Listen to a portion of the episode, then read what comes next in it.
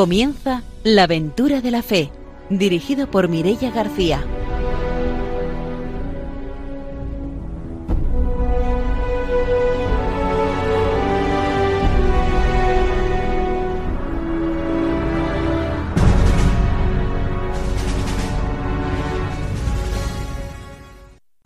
Bienvenidos a la aventura de la fe, muy buenas noches desde Radio María. Empezamos un nuevo programa misionero. Está con nosotros, como siempre, el padre don Arturo García. Bienvenido, buenas noches. Muy buenas noches, queridos radiantes de Radio María. Con nosotros también, como siempre, Ramiro Fauli. Buenas noches. Buenas noches. Hoy quiero mandar un saludo a un pueblo de Alicante que se llama Onil, donde hay muchas personas que están escuchando nuestro programa de la aventura de la fe con un sentido muy misionero. Muy especialmente a dos compañeras laicas misioneras de Ocasa, Cristianos con el Sur, como son Dolo y Mila, que estarán siguiendo este programa, así como siguen todos los programas de animación misionera. Para ellas, un saludo y para todo el pueblo de Onil. Y esta noche está con nosotros desde Togo el misionero valenciano, el salesiano Pepe Guillén. Buenas noches, bienvenido. Buenas noches. Saludamos también a nuestros técnicos, a Ramón y a Ángelo, y empezamos ya nuestro programa con la formación misionera.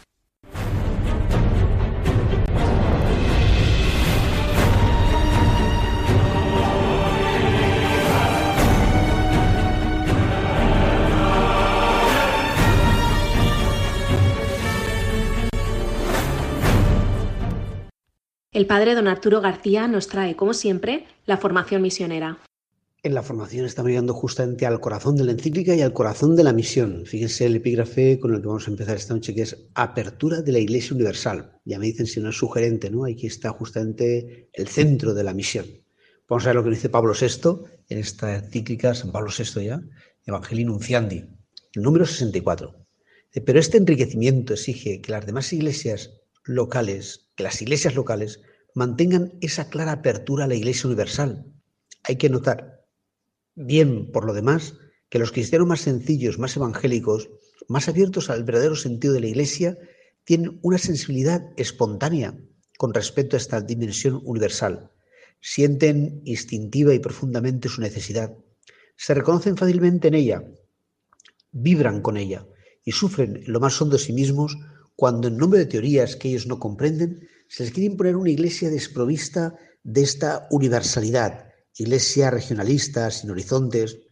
Por otra parte, como demuestra la historia, cada vez que tal o cual iglesia particular, a veces, con las mejores intenciones, con argumentos teológicos, sociológicos, políticos o pastorales, o también con el deseo de una cierta libertad de movimiento o de acción, se ha desgajado de la Iglesia universal y de su centro viviente y visible, muy difícilmente ha escapado si es que lo ha logrado, a dos peligros igualmente graves. Peligro, por una parte, de aislamiento esterilizador y también a corto plazo de desmoronamiento, separándose de ella las células igual que ella se ha separado del núcleo central.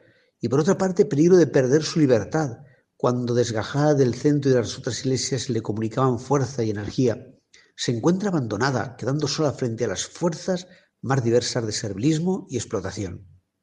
Cuanto más ligada está una iglesia particular por vínculos sólidos a la iglesia universal, en la caridad y la lealtad, en la apertura al magisterio de Pedro, en la unidad de la les orandi, que es también les credenti, en el deseo de la de unidad con todas las demás iglesias que componen la universalidad, tanto más esta iglesia será capaz de traducir el tesoro de la fe en la legítima variedad de expresiones de la profesión de fe, de la oración y del culto, de la vida y del comportamiento cristianos, del esplendor del pueblo que en ella se inserta.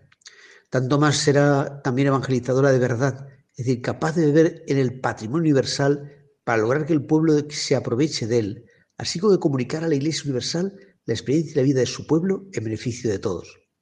Entonces, bueno, aquí tenemos claro, evidentemente, el bien de la misión. Es que la Iglesia ha sido creada para la misión. Renunciar a la misión, a que una iglesia particular sea misionera y esté ocupada, preocupada, eh, interesada en la Iglesia Universal, sería como renunciar a su propia esencia. ¿no? Y nos continúan sobre el, inalterable depósito de la fe. Precisamente en este sentido quisimos pronunciar en la clausura del sínodo una palabra clara y llena de paterno afecto, insistiendo sobre la función del sucesor de Pedro como principio visible, viviente y dinámico de la unidad entre las iglesias y consiguientemente de la universalidad de la única Iglesia. Insistíamos también sobre la grave responsabilidad que nos incumbe, que compartimos con nuestros hermanos en el episcopado, de guardar inalterable el contenido de la fe católica, que el Señor confió a los apóstoles, traducido en todos los lenguajes, revestido de símbolos propios en cada pueblo, explicitado por expresiones teológicas que tienen en cuenta medios culturales, sociales y también raciales diversos. Debe seguir siendo el contenido de la fe católica tal cual el magisterio eclesial lo ha recibido y lo transmite. Claro, eso es también fundamental, ¿no? El que conservemos eh, la fe que esto nos ha dado, porque si no, ya no sea una revelación, sea una elaboración humana. Y eso no es justamente lo que tenemos que anunciar, es el mensaje que hemos recibido. Es Cristo, ¿no? Que nos ha dado este mensaje. Eh, pero hay unas tareas diferenciadas. Dice, toda la iglesia está pues llamada a evangelizar y sin embargo en su seno tenemos que realizar diferentes tareas evangelizadoras. Esta diversidad de servicios en la unidad de la misma misión constituye la riqueza y la belleza de la evangelización. Recordemos estas tareas en pocas palabras. En primer lugar, se ha nos permitido señalar en las páginas del Evangelio la insistencia con la que el Señor confía a los apóstoles la función de anunciar la palabra. Él los ha escogido, formado durante varios años de intimidad y constituido y mandado como testigos y maestros, autorizados del mensaje de salvación. Los doce han enviado a su vez a sus sucesores en la línea apostólica, continúan predicando la buena nueva. Bueno, pues lo dejamos por hoy y continuaremos en este momento tan interesante en el que dice, pues, eh, cuál es la misión de cada uno según la función que Dios le ha dado en la evangelización del mundo y en la transmisión de la fe. Bueno, pues ojalá y todos nosotros esto nos sirva para fortalecer esa eh, esperanza, esa ilusión, también esa determinación de que nuestra iglesia local es una iglesia misionera porque está abierta a la iglesia universal, porque solo hay una iglesia, que es la iglesia de nuestro Señor Jesucristo. Pues cerramos nuestra formación misionera de hoy y nos vamos, como siempre, a las noticias.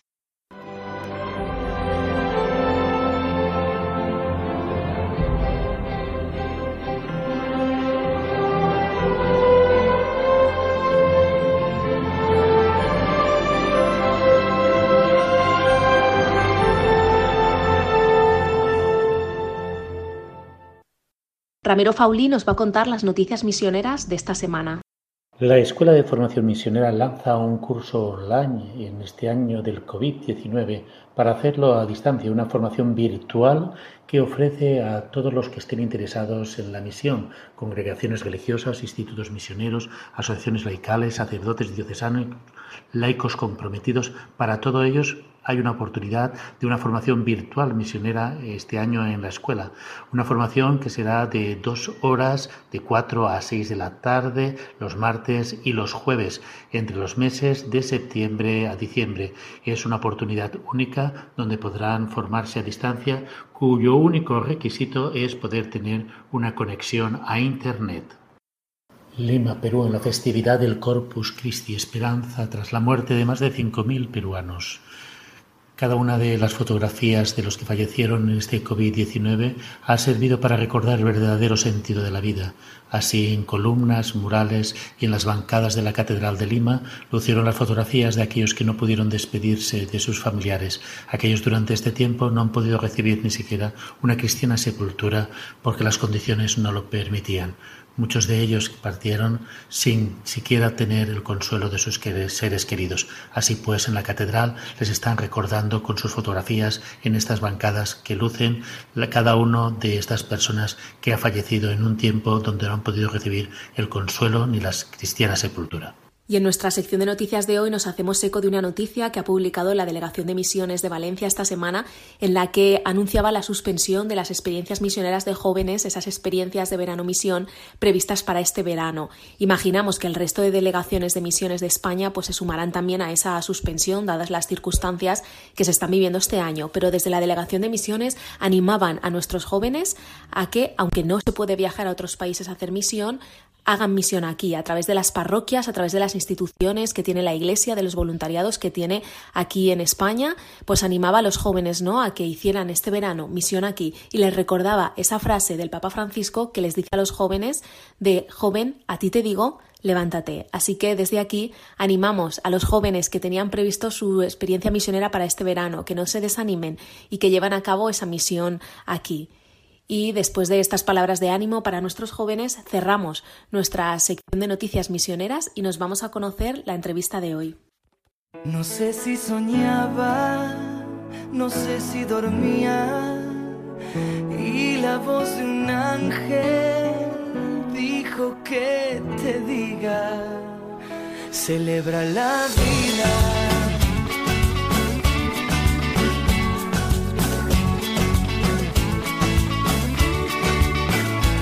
Libremente, ayuda a la gente y por lo que quieras lucha y sé paciente. Lleva poca carga, a nada te aferres, porque en este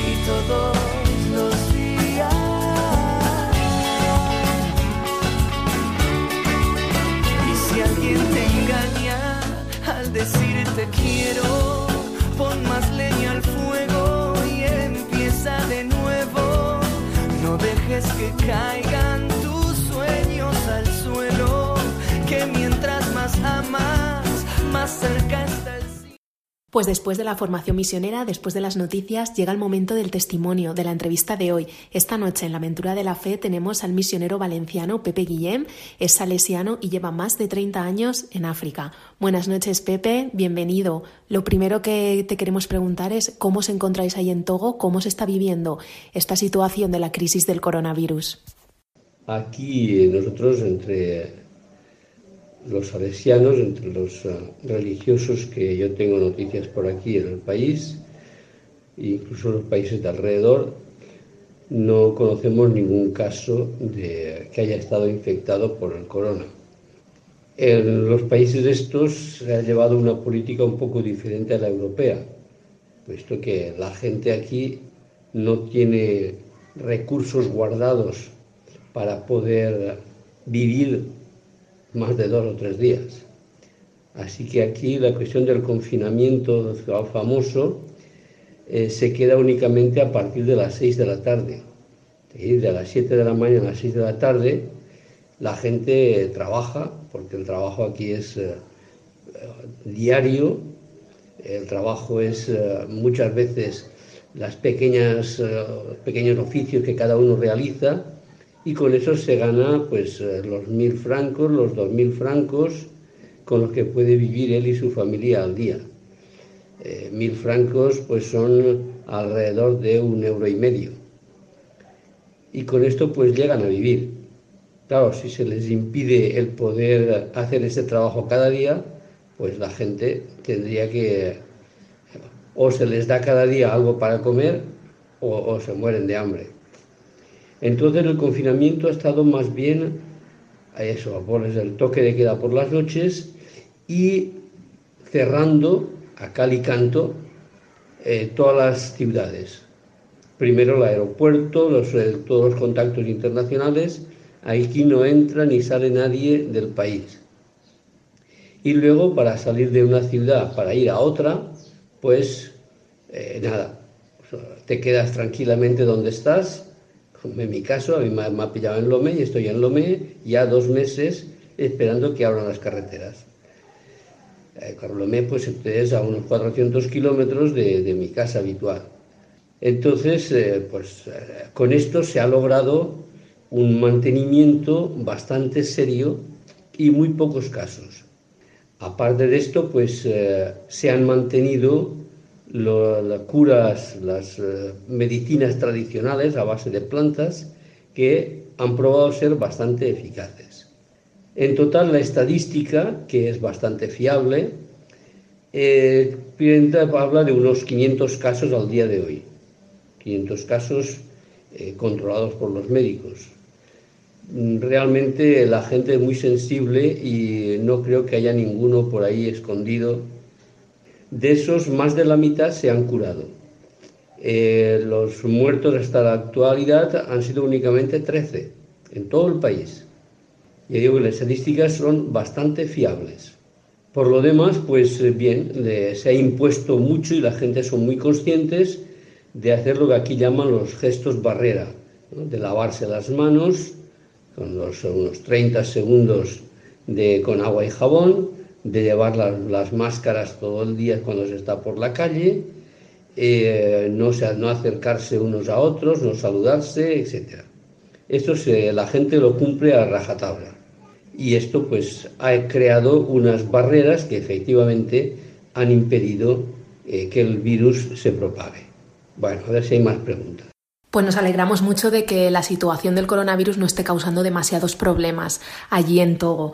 Y ahora nos gustaría que nos contaras a qué te dedicas allí en Togo, en qué consiste tu misión, cuáles son las labores, las tareas que, que llevas a cabo.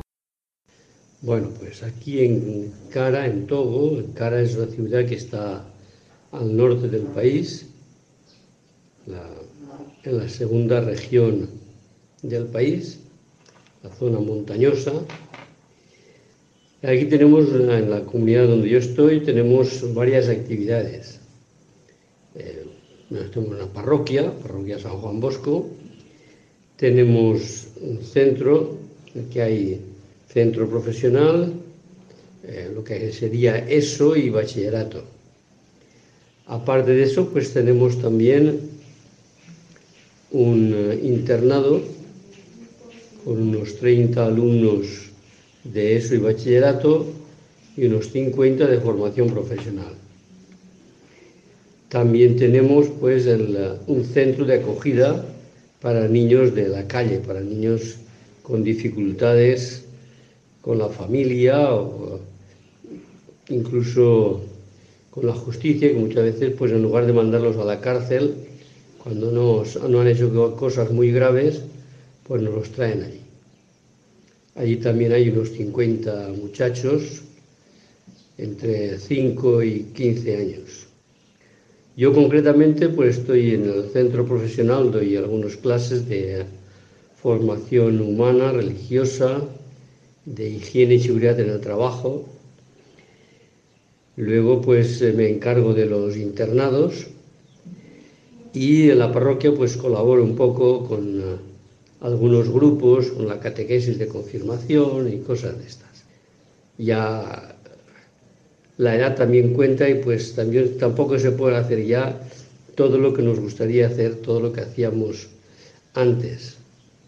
Pero en fin, se va haciendo poco a poco las diversas actividades. Eh, no he dicho, en la escuela profesional hay unos 550 alumnos, eh, lo que sería en España primer ciclo de formación profesional de albañilería, de soldadura, de electricidad, de carpintería y segundo ciclo que sería de electricidad y albañilería. Pues aquí estamos, entonces pues intentamos hacer lo máximo posible. Al mismo tiempo pues estamos en un barrio, en el centro entre dos barrios, mm, de lo más pobre que hay de la ciudad, y pues vienen bastante jóvenes que aunque no estén en la escuela, pues también hacemos algunas cosas con ellos allí.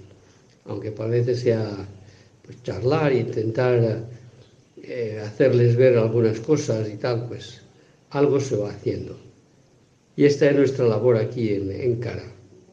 Bueno, aquí en la Aventura de la Fe, en nuestro programa, conocemos Togo por el proyecto Juniors Togo. Por aquí, por el programa, han pasado varias veces jóvenes de, de Juniors que han participado en ese proyecto, que han tenido la oportunidad de vivir una experiencia misionera allí en Togo. Y bueno, para los que en aquel momento, cuando nació el proyecto, éramos juniors, pues nos acordamos ¿no? de ese momento en el que en juniors nos dijeron que había un misionero de Sueca que quería que los juniors fueran a Togo, ¿no? Entonces cuéntanos cómo surgió esa idea, cómo fue la experiencia de tener por allí a los jóvenes de Juniors y en qué momento se encuentra ahora el proyecto, si ha tenido alguna continuidad.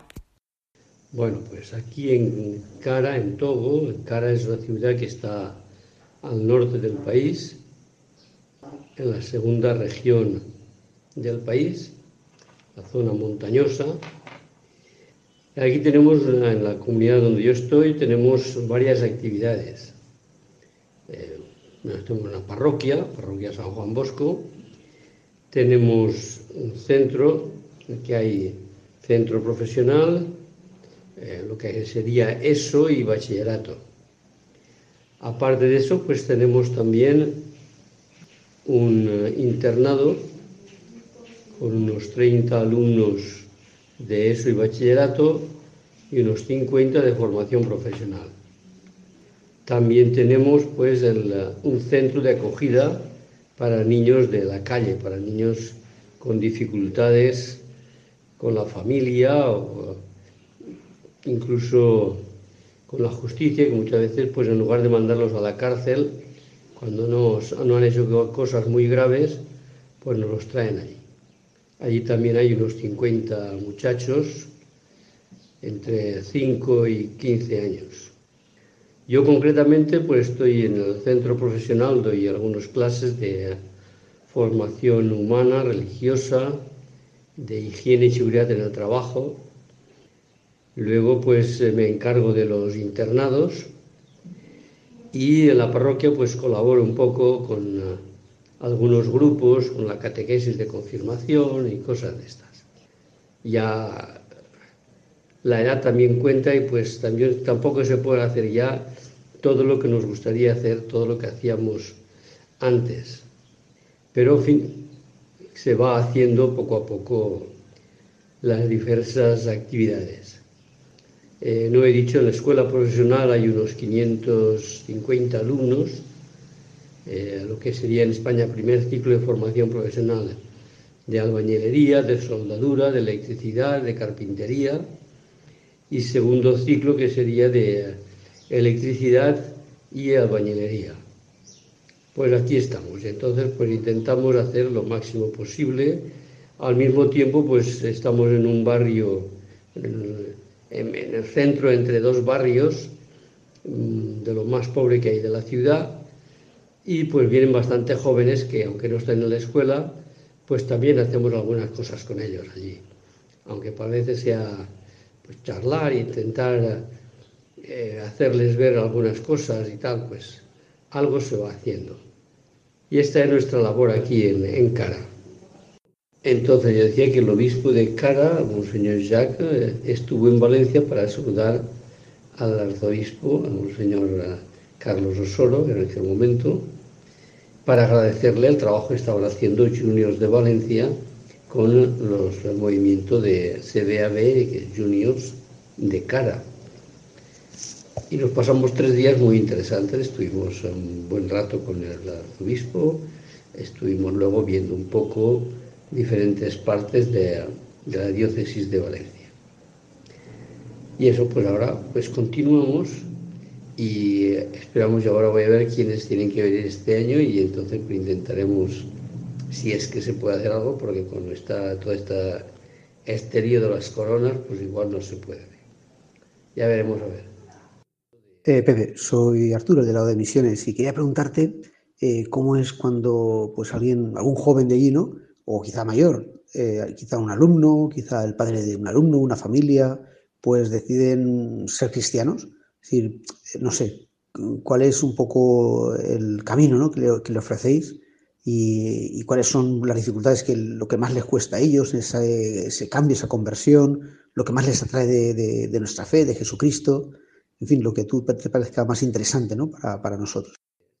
Buenas tardes, Arturo. Tiempo que no teníamos ocasión de hablar. Ya, pues eh, voy a responder corto y respondo la pregunta. Bueno, normalmente una persona eh, adulta, por adulto una persona que ya tenga más de 12 años y pide bautismo, pues tiene que pasar por todo el periodo de catequesis catecumenal, que normalmente son cuatro o cinco años. Y luego, si es ya adulto, pues eh, normalmente el mismo año tiene la confirmación. Si es un joven, normalmente pues se le pedirá todavía un poco más de camino, uno o dos años, para preparar la confirmación, para comprometerse más correctamente, más a fondo sobre el seguimiento a Jesús.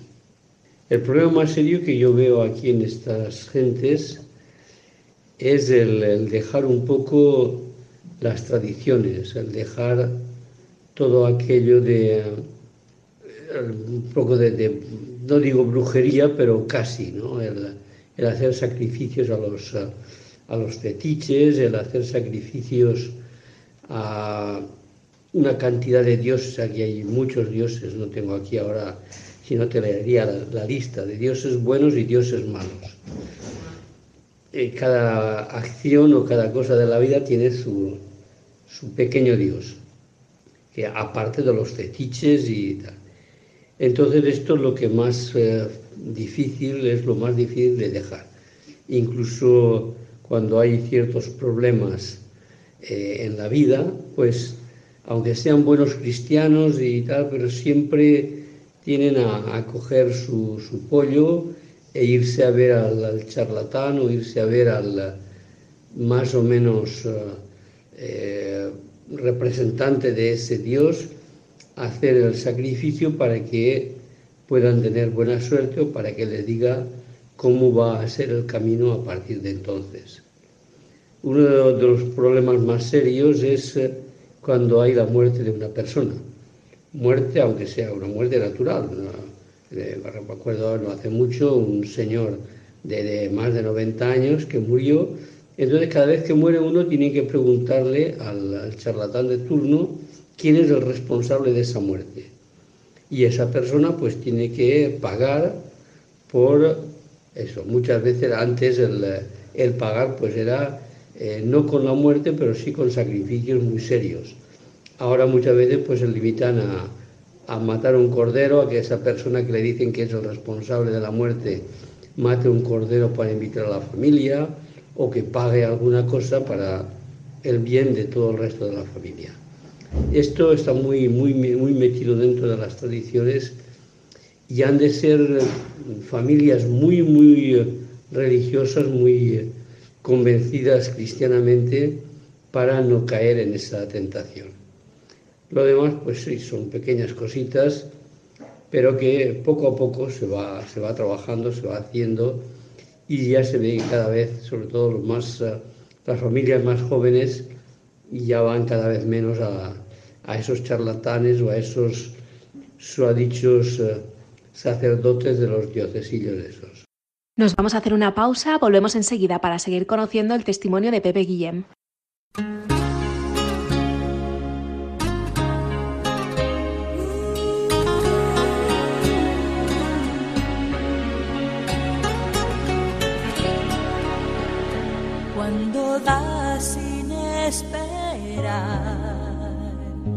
Cuando quieres de verdad, cuando brindas perdón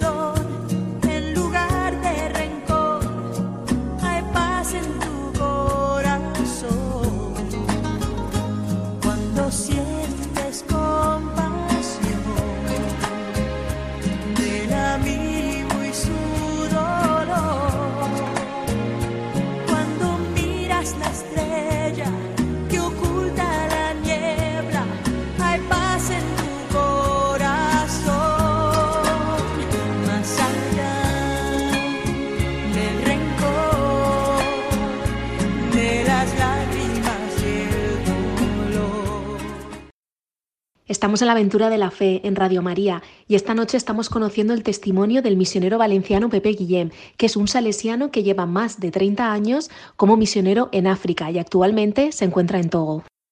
Pepe, y hace poco el mes de mayo fue María Auxiliadora. ¿Qué significa la Virgen María pues para, para un salesiano? Y a lo mejor también, no sé, pues cómo ven los cristianos de allí pues la figura de la Virgen María, cómo les ayuda esa devoción a la Virgen María pues para vivir su fe y seguir a Cristo. Un salesiano, pues la Virgen María ya que es la base de todo. Como dijo don Bosco, eh, María es la que ha hecho todo. Si estudiamos un poco la, biografía de don Bosco, pues desde sus nueve años ya vemos en su sueño que el Señor este le dice que yo te daré una maestra, es esa que tu madre te ha aprendido a saludarla tres veces al día.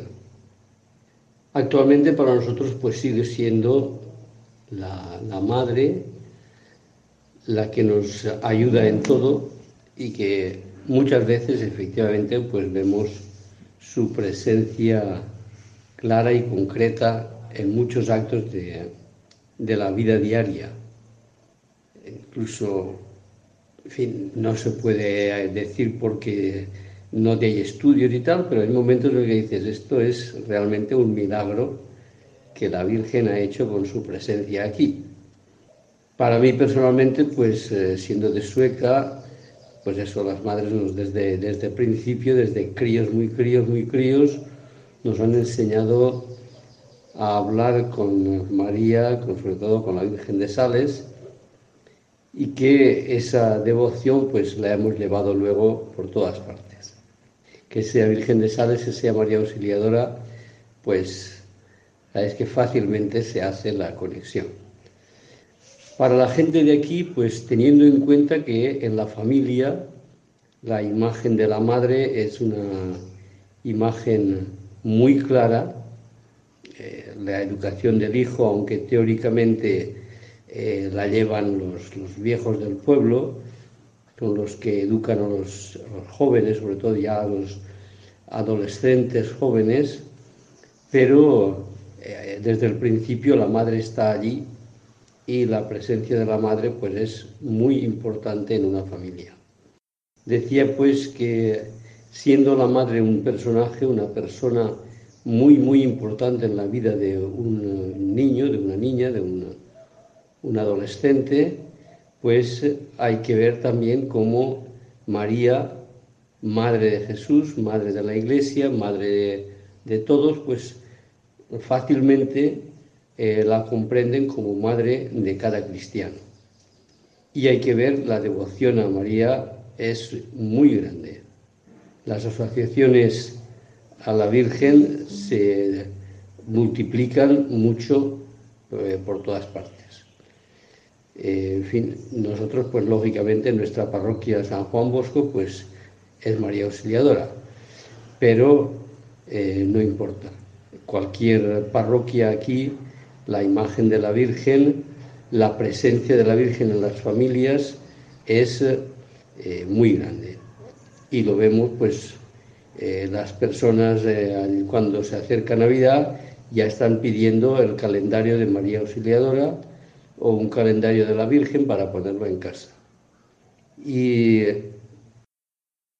pues decía que he tenido ocasión de ver en personas que no tienen nada que ver con la religión cristiana, con la fe cristiana, cómo llega el momento y vienen a buscar la imagen cada año, calendario de María Auxiliadora, para tenerlo en casa. Yo he, vivido personas que, padres de antiguos alumnos, que cada año siguen viniendo, muy buenos musulmanes ellos, muy eh, bien formados y bien acogidos a la religión musulmana, pero que cada año necesitan venir a buscar el calendario de la Virgen porque la Virgen es una persona importante en la familia, aun siendo musulmanes. Y el calendario pues lo ves allá en, en la parte más importante de la, de la casa. Para los cristianos pues más todavía. Yo llevo, como dije al principio, un grupo de catequesis de confirmación y pues bueno, sí, vamos a hacer una catequesis sobre la Virgen, pero ya ellos llevan la imagen grabada en el corazón, grabada en la mente y cuando empezamos a hablar de la Virgen, pues ya dan ellos muchas más ideas que puede dar el catequista. Claro, lógicamente, pues el catequista va a apuntalar y sobre todo a poner claras algunas ideas que no siempre lo están, pero que poco a poco pues se van aclarando y la imagen de María no es una imagen más como podría ser algún diosecillo por aquí, no, es María como madre de Jesús y por lo tanto madre nuestra y que la tenemos presente siempre. Y cuando a principio de la catequesis, pues eh, rezamos un Padre Nuestro, inmediatamente ellos, aunque el catequista no lo haga, ellos inmediatamente continúan con el Dios te salve María para saludar a la Virgen antes de empezar la catequesis. Y bueno, pues mm, no sé, tú pues tuviste tu vocación, ¿no? Dios te llamó y dijiste que sí, y ahí estás perseverando, ¿no? Como, como salesiano, eh, consagrado pues a la juventud. ¿Ves tú también eh, esa vocación, ¿no? En algunos jóvenes, chicos, chicas, de los que tenéis allí, pues no sé, en el colegio, en la parroquia, ¿Identificas tú lo mismo que sentiste tú? No sé, puedes contarnos un poquito cómo fue tu vocación y qué es lo que ves ahí, ¿no? También de, en estos jóvenes con tantos que estáis, ¿no? En los colegios, en la parroquia, en todo. Bueno, pues las cuestiones de vocación, pues las misiones desde muy joven siempre he tenido mucho interés por las misiones. Ya en la parroquia Milagrosa, el antiguo cura don José tenía una biblioteca yo siempre me cogía libritos sobre las misiones, pequeñas novelas, pequeños, pequeñas historias, ¿sabes? Para ir leyendo.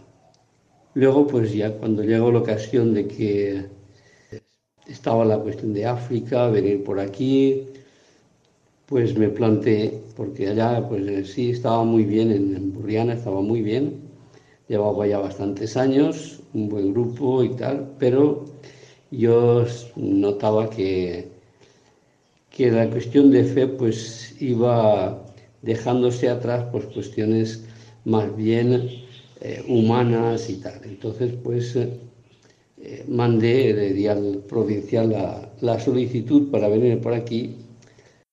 Entre los muchos que pidieron pues me aceptó el consejo y me mandaron acá. Y aquí estamos. Y por lo que resulta aquí pues sí hay Aquí en esta zona, en, Togo y Benín, también hay bastantes vocaciones, no solamente salesianas, sino también para otras congregaciones e incluso bastantes sacerdotes diocesanos. Es rara la parroquia que tenga un solo sacerdote en todo el Togo. En cuestión de que los jóvenes estén dispuestos a no solamente ir a una parroquia, incluso a, salir fuera y a estar en plan, eh, por eso, misión. Bueno, en principio, nuestros eh, aspirantes o novicios y tal saben muy bien que eh, ser salesiano es estar dispuesto a ir a, por, primero a cualquiera de los siete países que forman nuestra provincia. Y entre esos siete países, pues hay algunos que son con una cultura más bien musulmana que cristiana. Otros son más bien eh, cristianos. Hay de todo. Pero eso. Y pues sí, los jóvenes aceptan. Así que sí, eh, hay vocaciones, hay vocaciones para misiones, de aquí de jóvenes de aquí de, nuestra inspectoría, de aquí de, de la África del Oeste, pues hay jóvenes que se han ido ya hacia América del Sur, jóvenes que están en, zonas de, primera línea de, otros países, como Etiopía o como cualquier otro, eh, no tengo ya ahora ni idea en esto, pero hay a menos unos 10 que están en, en de, de que llamaríamos de misión, de primera misión. Bueno, ahora te encuentras en Togo, pero durante un tiempo también estuviste en la misión en Mali. Cuéntanos cuál es la situación que se está viviendo allí en Mali, porque es cierto que sabemos aquí en España, en Europa, que es un país en el que ahora mismo y desde hace algún tiempo hay un conflicto importante, pero es muy poca la, información que nos llega y muy poco el conocimiento que tenemos de lo que allí está ocurriendo. Bueno, hablar actualmente del Malí es bastante complicado. El Malí está aparte de que tiene muchas etnias y que es inmenso, que la mitad del país, la parte norte, es desierto, con muchas fronteras dificilísimas de controlar, en el que hay una serie de intereses creados bastante grande y no casi nunca por los malienes, por los malienses, casi siempre por gente del exterior. Entonces eh, ahí está el caldo de cultivo en el que se está dando ahora todos los problemas de guerra, porque es en realidad una guerra. En algunos momentos se puede decir que es una guerra de religión, pero nosotros nos uh, inclinamos más para decir que bajo la apariencia de una guerra de religión hay una guerra más bien casi, casi diría yo, económica. Mucha gente está interesada en manipular toda esa parte norte del país. Bueno, nosotros salimos del país, todos los salesianos blancos que estábamos allí, a causa del peligro que supone para los uh, blancos, sobre todo para los uh, religiosos blancos, el, estar allí. Supongo que sabéis que el año pasado, en el mes de mayo, en el mes de febrero, en el mes de mayo, mataron a dos salesianos en Burkina, pero este mismo grupo de gentes. Entonces, pues eso, ahí se ha creado todo un ambiente que es muy complicado.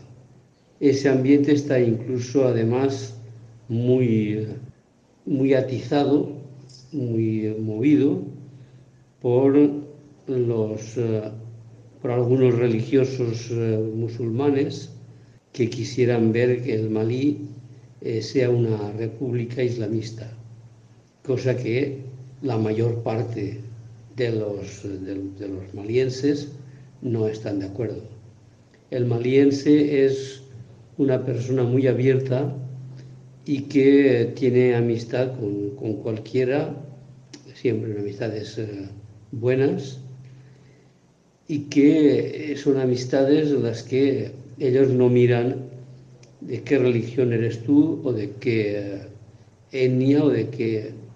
Oye, si se puede estar aquí, estamos juntos, estamos charlando, estamos viéndonos, pues la mar de bien.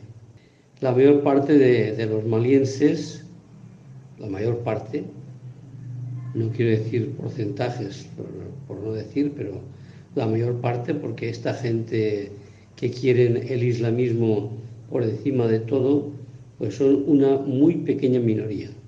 Entonces la mayor parte, pues la relación, ya decía yo hace un momento, que hay musulmanes que vienen a buscar los calendarios de María Auxiliadora, porque eh, para ellos María también es una persona y ellos creen en, María que dio a luz a, Jesús de una forma providencial, sin tener ninguna relación de matrimonio ni de, nada simplemente porque Dios intervino en María y hizo, dio a luz a Jesús. Bien, pues entonces ese, aspecto es el, básico.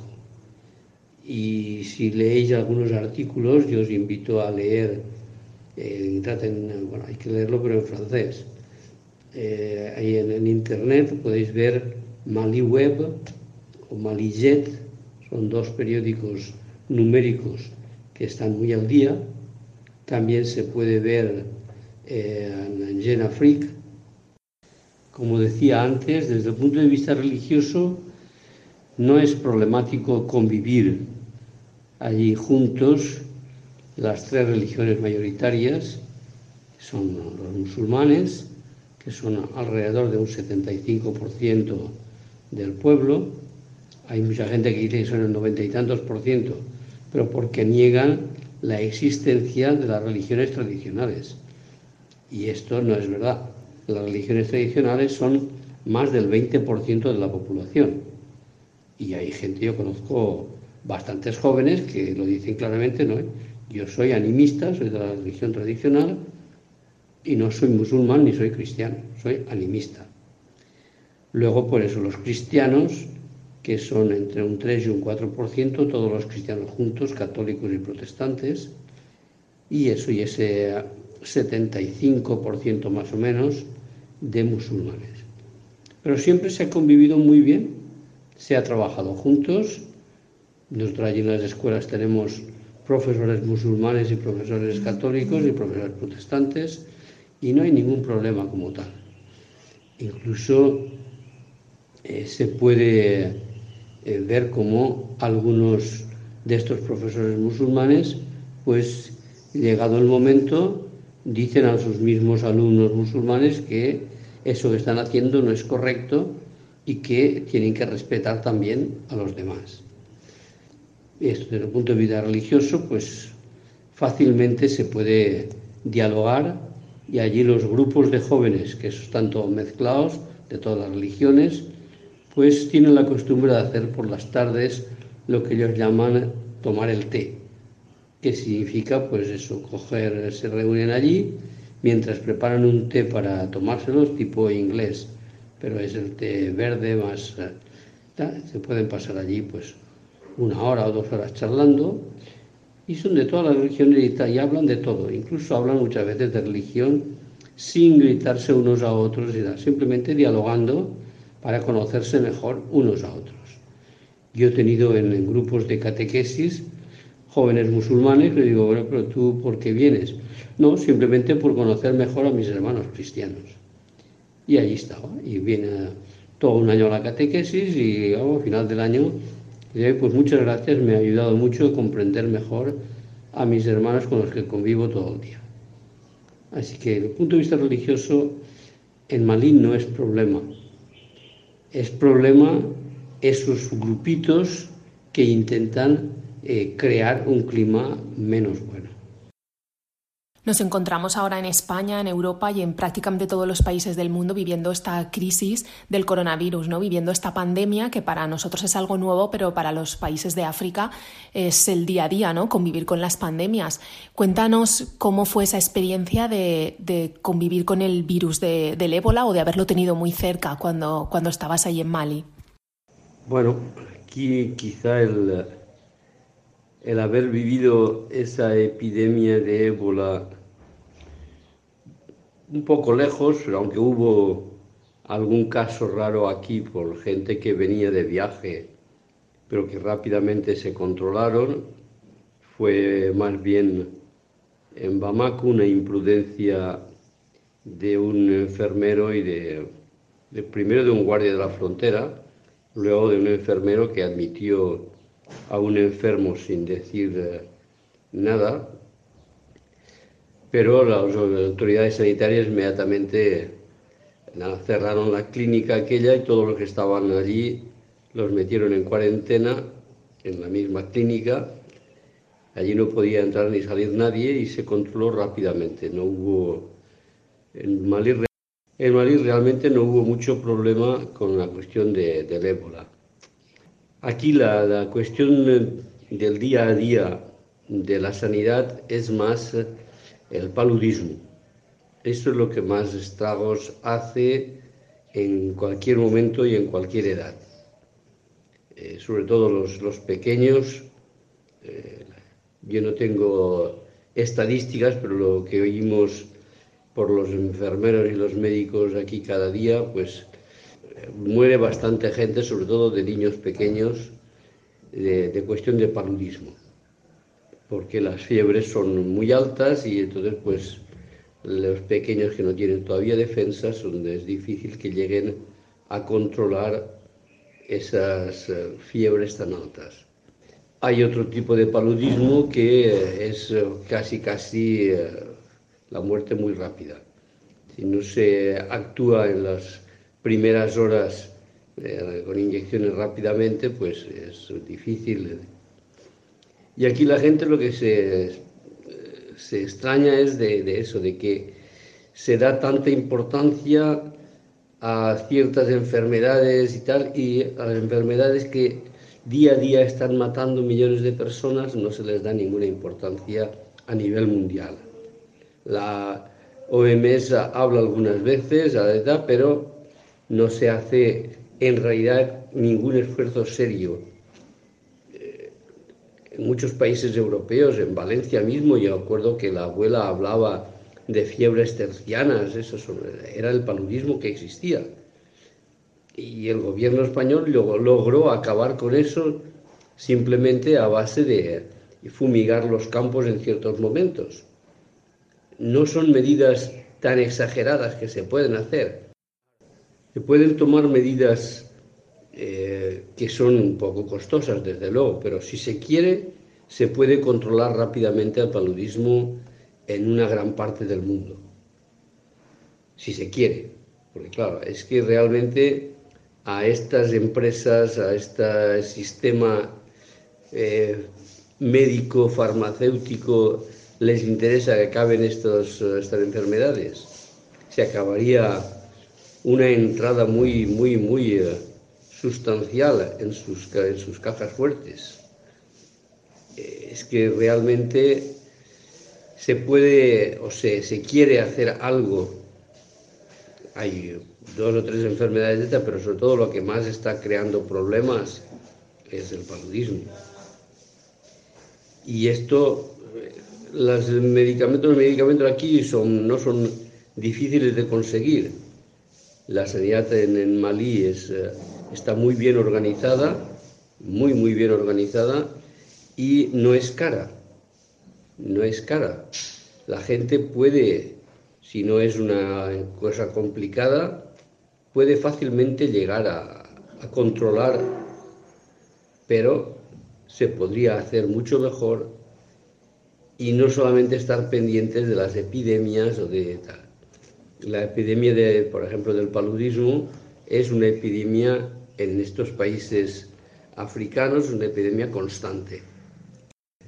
Yo creo que según la definición de, de epidemia, pues el paludismo se puede contar como una epidemia porque coge a mucha gente y en muchas regiones de cada país.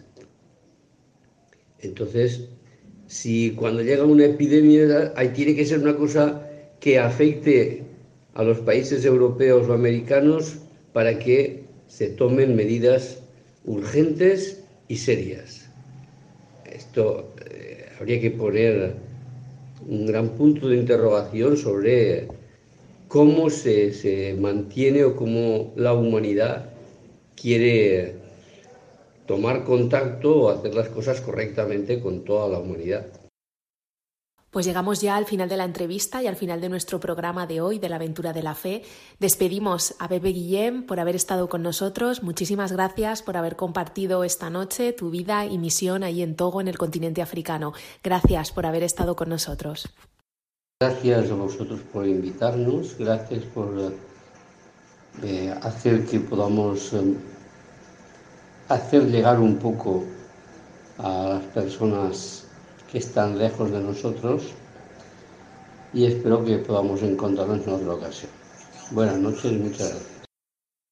Pues con estas palabras del padre Pepe Guillem despedimos nuestro programa. Les recordamos que en la aventura de la fe volvemos dentro de 15 días y que mientras tanto nos pueden encontrar en Twitter, en Facebook y que también tenemos un correo electrónico que es laventuradelafe@radiomaria.es. Buenas noches.